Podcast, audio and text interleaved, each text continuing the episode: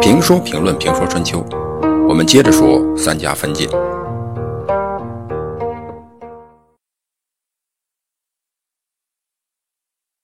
赵盾在世时任中军将，荀林甫任中军佐。照理，赵盾去世，应当是荀林甫接班，但是关键的时候还是自己人重要，所以赵盾在去世前让自己人。原来是上军将的稀缺接了自己的位置，六卿的位置有了变化。中军将是稀缺，中军佐还是荀林甫；上军将先谷，上军佐石惠；下军将赵朔，下军佐栾书。荀林甫又做了中军佐，而先真的曾孙先谷则火箭般的上升到了上军将的位置，由石会辅佐；下军将则由赵朔担任。栾书辅佐，可以看出，三军将都是赵氏集团的人，而三军佐是赵氏外围的人。赵盾的安排可谓用心良苦，赵氏集团仍然掌握着大权。但是，稀缺也只干了四年就去世了。稀缺没有赵盾那样的威势，而先谷太年轻，不能再跃居群灵府之上。于是，荀林甫在做了二十多年的中军佐之后，终于扶正，做了三军元帅兼执政官。年轻的先谷做了中军佐。晋国这个时候刚刚换了国君，晋成公去世，晋景公继位。荀林甫刚刚升任中军将，就遇到了楚庄王率军讨伐郑国，郑国向霸主晋国求援。这个时候。楚庄王气势如虹，而荀林甫并不是一个合格的帅才。客观上讲，晋国在荀林甫的带领下，并不具备战胜楚军的必要条件。但是晋军还是决定出兵相救。带兵打仗不是开会讨论，需要一个能压入阵的人物。荀林甫虽为三军主帅，但显然他压不住阵脚。在郑国已经被楚国拿下以后，在战与退的问题上不够果断坚决，主帅的弱势导致内部分歧加重。这时，如果晋军中有赵盾式的人物，以晋军的战斗力，或许不至于战败。晋军之败，败得窝囊。从晋军将领的角度分析，这也是内部矛盾发展的必然结果。我们从荀林甫组成的团队来看，虽然中军将、上军将不是赵氏集团的，但下军将和副帅先谷等大部分是赵氏集团的。最后的结果是，三军主帅不愿意打仗，而先谷、赵同、赵括都想打这一仗。对于年轻的先谷来说，他的祖上战功赫赫，而他年纪轻轻又做了中军佐，一方面年轻气盛。另一方面，他也想借用军功来光耀祖宗，巩固他的地位，因此不顾一切，坚决的要开战，擅自率军渡过了黄河。这等于绑架了整个军队。但是如果荀林甫强势，可以阻止先谷；但是作为司马的赵氏集团的韩厥，劝他过黄河，可以分担先谷的罪过，因为。副帅不听主帅的命令，主帅是不能免过的。而过了河，如果失误，则大家都有过。于是晋军全军渡过黄河。渡过黄河就是表示要与楚军开战。但渡过黄河以后，荀林甫却不想与楚军开战。如果主帅坚定与楚军开战的信心，晋军三军一致，未必就战败。就像。此后的鄢陵之战，如果带军的是有气场、有魄力的主帅，一样可以打胜仗。结果一将无能，累死三军。最终，晋军在毫无准备的情况下，被突发事件搞昏了头，一败涂地。正常情况下，两军开战是要下战书，约定时间，然后开战。而邲之战对于晋军来说，则是稀里糊涂打起来的，然后。还不知道怎么回事的时候就败了，就逃了。赵瞻、魏齐两个有怨气的人去挑战，荀林府不同意，而去讲和同意了。但这样的人能去讲和吗？即使去讲和，也要做好战的准备。但只有世会的上军做了准备，结果上军完好无损。如果晋国三军都做了准备，胜败真的还很难说。即使在溃败的情况下，巡守为了营救自己被俘的儿子，逆势而上，射杀了连营乡老，俘获了楚国公子，说明晋军是很强悍的。这样强悍的军队却这样惨败，真的是够窝囊的了。听到楚军掩杀过来的消息，荀林府的命令是：率先渡过黄河者有赏。这等于是说，谁先逃跑有赏。这样的命令连阻击敌人的可能性都没有。主帅的这种态度，士气怎么能不瓦解？一向强悍的晋兵，一窝蜂的涌向黄河，一支强悍的军队遇到了这样一个主帅，可惜了。晋军返回晋国后，荀林府要承担责任，说：“我是大将，晋军失败，我应该被杀，请求死罪。”晋景公想答应，但这样的事呢，总要有人来打圆场。世会用城濮之战楚国子玉自杀的教训提醒晋景公，才保住了荀灵甫的命。实际上，荀灵甫与子玉是不一样的。子玉是打败的，并且没有溃败，而荀灵甫都不知道他是怎么败的。但世会一向与中行氏、荀灵甫交好，老朋友有难，总要出来帮一把，这也进一步加深了两家的友好关系。从这以后，中行氏与范氏一直都是好哥们儿。另一个责任人仙谷则没有这么好的运气了，有赵盾在，他一定没事但赵盾死了，所以他回国以后怕被杀，就逃亡到敌国。晋国就灭了先谷整个家族，先氏家族在晋国的演出就此谢幕。可惜了足智多谋的先真。邢林府又做了两年的中军将，先谷逃亡，与邢林府交好的上军将士会接任中军佐，后来。又接任中军将，士会就是后来有名的范氏的先祖，是河曲之战打出名的。前面提到，士会跟着先灭去秦国迎接公子雍，后来留在了秦国，怎么就回来做了晋国的中军佐了呢？士会的仕途是帮助敌人打出来的。当初晋国选择了公子雍。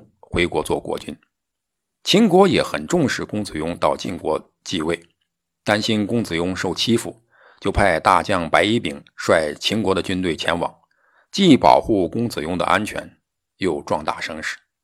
先灭和世会的任务完成的不错，但是他们不知道赵盾突然变卦了，已经立了幼小的太子继位，公子雍就成多余的了。因此，赵盾派人在令狐一带。也就是今天山西省临沂西南阻击公子雍一行，这事赵盾并没有事先告知先灭和世会，或许也没有必要告知，反正公子雍已经被抛弃了。于是毫无思想准备的秦国军队，公子雍、先灭、世会被打晕了，公子雍被杀，白乙丙逃回秦国，先灭和世会不明真相，也到了秦国。后来，荀林府把他们的家眷送到秦国，他们并不情愿的成了秦国人。秦国当然受不了这种窝囊气，晋国经常出尔反尔，让他们很愤怒。有了愤怒，就要发泄出来，因此秦国此后经常找晋国的麻烦。公元前六百一十五年的冬天，为了报复令狐之战，秦康公亲自率军攻打晋国，占取了鸡马。也就是今天山西省永宁市西南三十六里。当时赵盾领兵抵御，在河曲迎战秦军。这个时候，晋军几乎是名声在外，战无不胜。但上兵伐谋，赵盾新提拔的上军左翼玉骈很有智谋。他认为秦军入侵不能持久，因此高筑军垒，巩固军营，以消耗秦军。秦军外线作战，经不住消耗，等秦军困疲烦乱而准备撤退的时候，再出狠拳打击他们。应该说呢，这是一个妙计。要不怎么说晋国老打胜仗呢？他们有能人，过去是先真，现在又有了玉骈。秦康公入侵晋国，在力量上不如晋国，又是外线作战，经不起消耗。但晋国就是不出战，怎么办？秦康公问士会。问士会算是问对人了。士会回答说：“赵盾新晋提拔了一个人，叫玉骈。”这个人呢很有智谋，一定是他出的主意，想让我军久驻在外，感到疲乏。秦康公当然不想知道这是谁出的主意，而是想知道怎么对付。世会也有办法，说要破这个局，必须找他们的软肋。赵氏有一个旁支子弟啊，也就是赵盾的堂兄弟，名叫赵川，受到赵盾的宠信，又是晋襄公的女婿。他在晋国的上军任职，年轻气盛，表面凶猛狂妄，却不懂得作战。他对玉骈担任上军佐十分的不服，因为玉骈呢并没有什么根底，只是赵盾喜爱，因此他一定会与玉骈的计谋反着来。现在如果派出一些勇敢而不刚强的人，也就是好吆喝而不能打仗的人去挑战。赵川一定受不了，这样就可能对晋国上军加以袭击。以我们的力量对付赵川，或许还有取胜的可能。秦康公一计，挑战并袭击晋国的上军。上军遵守军令，按兵不动。但赵川果然如世会所预料的，受不了了，私自出击。秦军前来挑战的人，本来就是一些好打架而没力气的人。见赵川出击就逃跑，赵川追击秦军挑战之人没有追上，回来以后很生气，说带着粮食披着甲胄，就是要与敌人作战。现在敌人来了不出击，咱还等什么？上军的军官说是在等待战机。赵川说自己不懂得计谋，于是就带领他的士兵挑战秦军。看到赵川中计，赵盾担心赵川被俘，只好率全军出战。结果双方一交战，就都退兵了。秦康公知道自己与晋国交兵并不占优势，打算退兵，又怕晋国追击，于是世会又出了一个主意，让使者前往晋国军营挑战，说明天咱们再痛痛快快的打一仗。但晋军的上军佐于骈看出秦国使者眼神不安，声音不对啊，有些失常。感觉秦军可能晚上要逃，就建议进军追击。夏军佐虚假和赵川认为，己方没有死伤，又不按约出战，既不仁慈又没有勇气，挡住营门，阻止晋军出动。结果，秦军趁夜逃走，毫发无损。赵盾带着强大的军队出手，没有取得应有的胜利，反而显露出自己的军队有令不行。有禁不止的毛病，他很生气，回来杀了虚假，却不提赵川半个字。然后赵盾开始总结这一仗失误所在，开始担心石会了，说石会在秦国，孤射孤在敌人那里，祸患每天都可能发生，该怎么办？荀灵甫说：“请让孤射孤回来，他了解外界的事情，而且胡氏过去。”功勋卓著，胡射孤呢，也就是贾季，他是赵盾的死敌、政敌，赵盾是不会让他回来的。还是稀缺知道赵盾的意思，说胡射孤是因为作乱而逃亡的，是有罪之人，不如让世会回来。世会有智谋，而没有罪过，怎么把世会弄回来呢？只好用苦肉计。于是晋国设计了一场戏。让管理魏地的魏寿瑜假装率领魏地的人叛乱，晋国扣押魏寿瑜的妻子儿女。魏寿瑜半夜里逃走，寻求秦国的支持，请求把晋地并入秦国。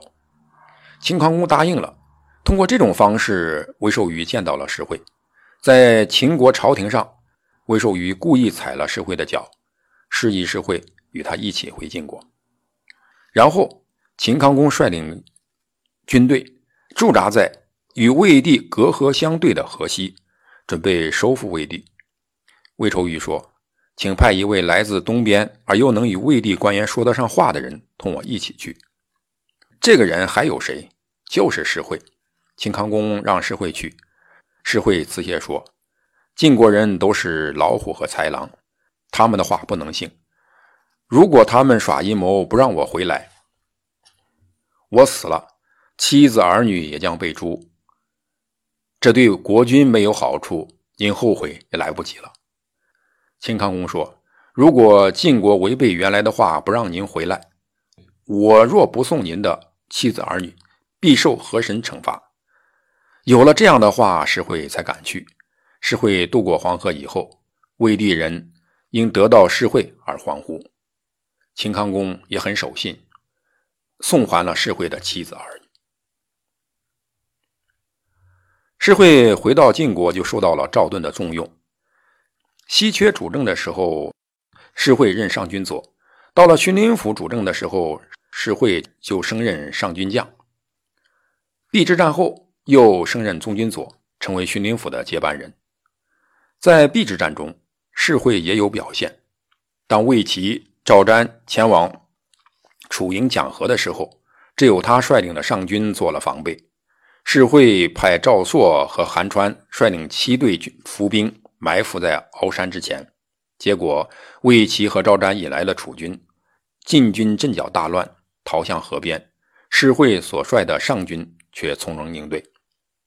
这里还有一个细节反映了施惠的老谋深算。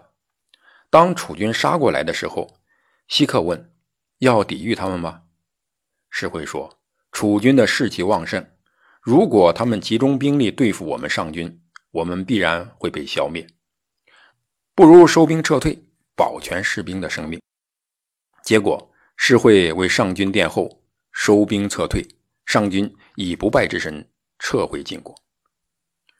如果他埋伏的上军阻击楚军，可能会有助于晋军的撤退，但并不能挽回败局，而且他会成为靶子，他的上军将受损严重。更主要的是，他这种有准备会让那些没有准备的将领记恨。做人不能那样，应当共享战败的责任。自己虽然没有战败，但去分享战败的责任，这是会做人的做法。在这方面。世会是有心得的。有一天，他的儿子世谢退朝回来，很高兴地说：“有位秦国来的客人在朝中讲隐语，大夫中没有一个能够回答出来的。我把其中的三条解释出来了。”他本以为呢，父亲世会会夸他，但是世会听了以后立即发怒，说：“大夫们不是不能回答。”而是出于对父兄的谦让不说罢了。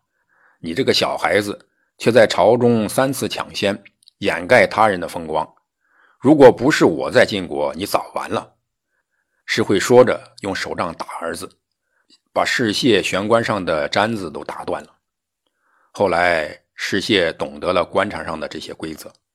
公元前五百八十九年九月，晋国军队大胜回国，世谢是最后入城的。世会对他说：“谢儿啊，你不知道我盼着你回来吗？”石谢回答说：“这支军队是中军将西克统帅的军队，打了胜仗，国人高高兴兴地迎接他们。如果我先回来，那么国人会把注意力集中在我身上，这是代替统帅接受荣誉，所以我不敢这样做。”世会说：“你这样做，我知道你可以免于祸难了。”所以，世会的范氏后来能在六卿中占有一席之地，是有原因的。公元前五百九十二年春天，世会的副手中军佐西克出使齐国，受到戏弄，西克大怒，发誓要报复。回国后，向晋景公请求发兵攻打齐国，晋景公没有答应。西克请求带领家族武装去攻打齐国，晋景公也没有答应。面对这种情况，石会主动把中军将和执政官的位置让给希克，对儿子石谢说：“触犯了别人，引起愤怒，必定会遭到报复。希克的愤怒够大了，他不能在齐国得逞，那么一定要在晋国发泄出来。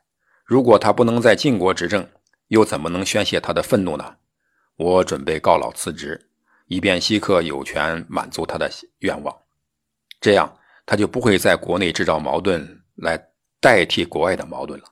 我希望你努力随从众卿，以完成国君的命令，一切都恭敬从事。